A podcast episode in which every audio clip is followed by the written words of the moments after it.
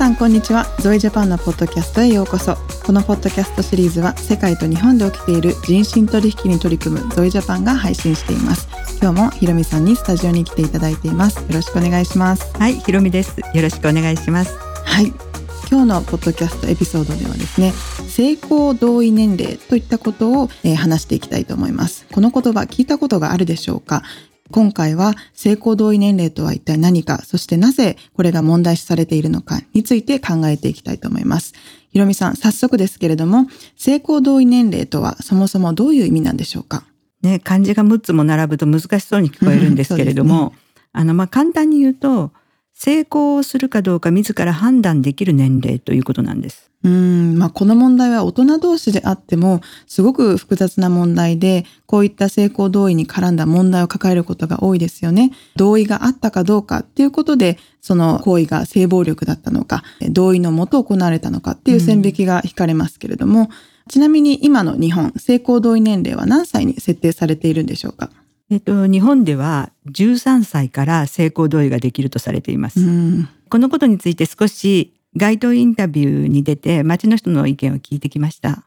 ではその録音を聞いてみましょうか。何歳だと思思われますか？もともとは。17ぐらい？でも結婚の前は女子が16前は16でしたもんね、ええ、18になったんですよね。あ実はね13歳なんです実は、はい、13歳中中1なんですよ。で実は明治明治時代に作られた法律で、うん、でそれ昔はねそう昔はちっちゃい頃にね。15でね嫁に行ったりとかしてたようなそうそうそう。はい。ということですごくいいリアクションでしたね。他にもあの複数の方に聞いてみたんですけれども18歳っていうふうに予想された方が多かったですね。そして13歳なんですよっていうとえーってびっくりされた方が本当にほとんどでした。まあ考えると13歳って中学1年生の年齢ですし家庭、学校で子供に対して性の話をすることは、どちらかというと、タブーというか、あまり語らないといったトピックですよね。うん、ねなのに、性行為をするかどうか判断する年齢が13歳っていうのは、私も初めて聞いた時、すごく驚きました。うん、まあ、しかも人によってはまだ生理も始まっていない未熟な状態っていうことですよね。そうですね。非常にちょっと矛盾を感じますよね。うん、まあ、本当にこの13歳っていう年を知らない人は多いと思います。うん、あ実は、あの、この年齢はね、明治時代約100年以上も前に制定されて、今も変わっていないっていう事実があるんです。そんなに変わってないんですね。まあ昔の名残が今も現代にまで続いてしまっているって感じですね。この12、3歳ぐらいのお子さんを持つ保護者の皆さんにとってはすごく大事なテーマだと思います。うん、もし自分のお子さんが性暴力の被害に遭ってしまった場合、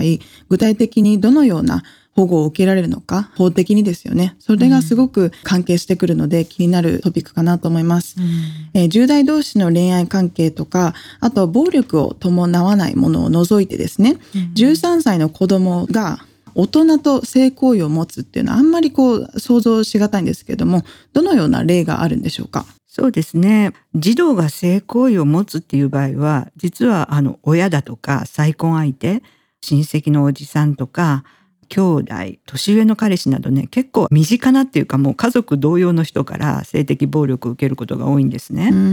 で、その子が13歳になっていたら、実はこれが暴力だっていうことを示さないといけないんです。あの同意していない場合は。はい、その示し方っていうのが実は脅迫があったのか？とか、うん、ちゃんと抵抗したのかっていうことを証明しないといけないんですね。なるほど。うん、で過去にはあの名古屋地裁で中2の頃から実の父親から性行為を強要されたあの女性のケースがね審理されていたんですけれども父親は実は無罪とされました。うん。それはまああの抵抗を示したかどうかの証拠というか証明がされなかったからそういう結果になってしまったんでしょうか？そうですね、まあ実はその人の場合は体が固まって動けなかったんですね。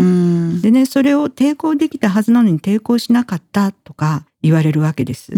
でまた加害者側があ同意があったと勘違いしたなどと言い訳をすることによって加害者を罰することができなくなるんですね。で裁判っていうのは道義的問題ではなく犯罪が成立するかどうかを審理する場だと言うんですよ。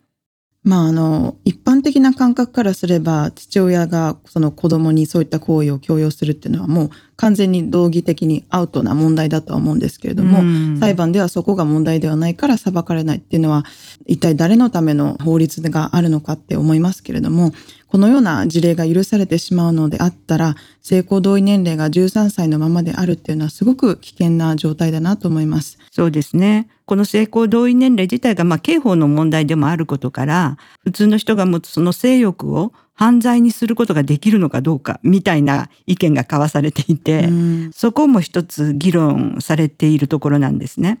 だからまあ性交同意年齢というのではなくて、性的保護年齢にすべきという議論もあります。なるほど。ある性犯罪刑法改正ワーキングチームの会合でですね、えー50歳と14歳の同意性交があり得ると、えーまあ、そういった発言をした議員がいたっていうことで、うん。えーこの性交同意年齢がちょっとしたニュースというか、まあ、話題になりましたけれども、うん。これについてはどう思われますか、そうですよね。こういうまあ専門家の中のまあワーキングチームですからね、話の中でこういう意見が出てきたっていうことですよね。うんですからあの50歳の大人と14歳の子供が同等の関係と言えるのかということですよねそ。うですね。またあの教師と生徒の関係とか力関係がはっきりしている関係性やあの地位などをね利用した性加害っていうのをどう判断するのかっていうことが問題になって議論されています。なるほど。うんあの人身取引の問題を考えるときに脆弱性の搾取っていった言い方がされているんですけれども、うん本当にこの力関係がはっきりしている場合、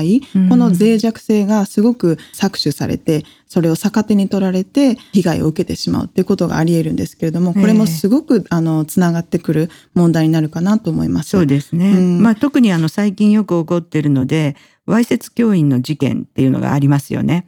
女の子だけじゃなくて男の子も被害に遭ってますけれども、うんとにかくこの子供たちを守る方向で刑法を改正してもらいたいと思います。そうですね。まあ、一つ疑問に思うのはですね、日本には18歳未満の児童を守るための法律が設定されてますよね。あの、そちらの法律では、そういった子供たちを守れないっていう現状なんでしょうか？実はね、いろんな法律が本当はあるんですね。うん。一つ一つ例を挙げてみると、児童回春っていうのが、あの児童回春は相手が18歳未満の児童であることを知りながら、例えば金品を渡したりとか、淫行、わいせつ行為をすることを言って、これも犯罪になると言われています。はい。また、金品を渡さなくても、児童に淫行わいせつ行為をすると、青少年健全育成条例違反になります。えー18歳未満の児童に淫行わいせつ行為をさせた場合も、児童福祉法違反となりますし、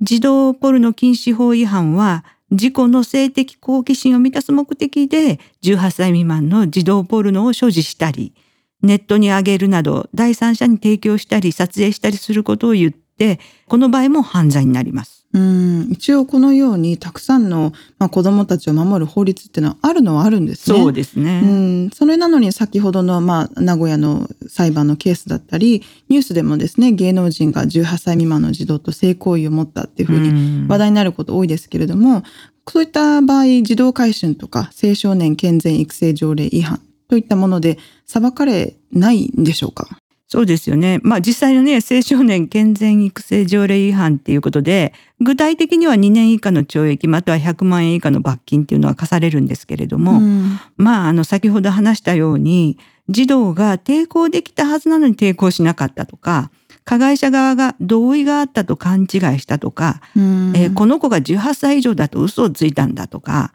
まあいろんなことを言われて、で、それで児童が13歳未満の場合は、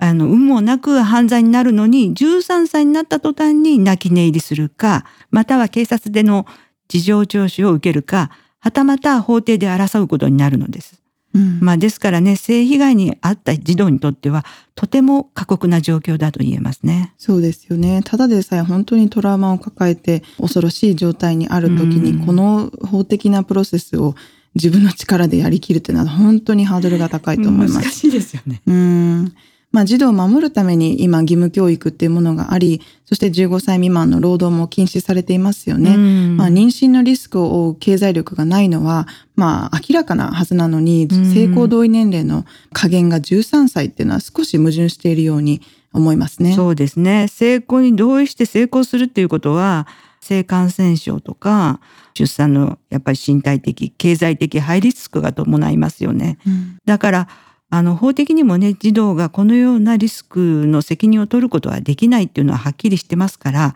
ここはやっぱり考え直す必要があると思いますね。そうですね。先ほど裁判では道義的問題ではないといった話がありましたけれども、そもそも性行為っていうものは、えー心とそして精神と密接に結びつく行為ですし、うん児童にとっての性体験っていうのは、その人のまあこれからの将来の生き方にすごく大きな影響を及ぼす問題だと思うので、うんまあ道義的問題ではないといった言葉では片付けられないんじゃないかなって思いますね。いや、本当にその通りだと思います。特にね、この性被害っていうのは先ほど言ったように心と密接に結びついているので、被害者側が他人に知られたくないと思って隠そうとするんですね。うんで、そのことがさらに状況を悪化させてしまうんです。うん子供にとっては実際自分に何が起こっているのか理解できない場合が多くて、認識できるのにもう何十年もかかってしまうっていうことがあるんですね。で、その後、まあリストカットをしたりとか、売春行為をするっていうようなことで、自傷行為を繰り返して PTSD を発症する子もいるんです。本当に心に深い傷を負って、大人になっても苦しむんですよね。そうですね。この現在の児童を保護する法律は、このような現状から子どもたちを守るためにあると思うんですけれども、この性交同意年齢が今13歳であるっていうのは、あの、今まで話してきた法律とも矛盾していると本当に思いました。もっとたくさんの人にこの年齢設定はおかしい。少なくとも16歳、17歳ぐらいに上げてほしいっていった、そういった行為をですね、できるだけたくさんの人に上げてもらいたいですね。やっぱりね、子供をしっかり守るためにも、多くの人にやっぱり性行同意年齢の加減が未だに13歳であることをまず知っていただきたいと思います。やはり、あの皆さんの声が上がると変わっていくと思うんですね。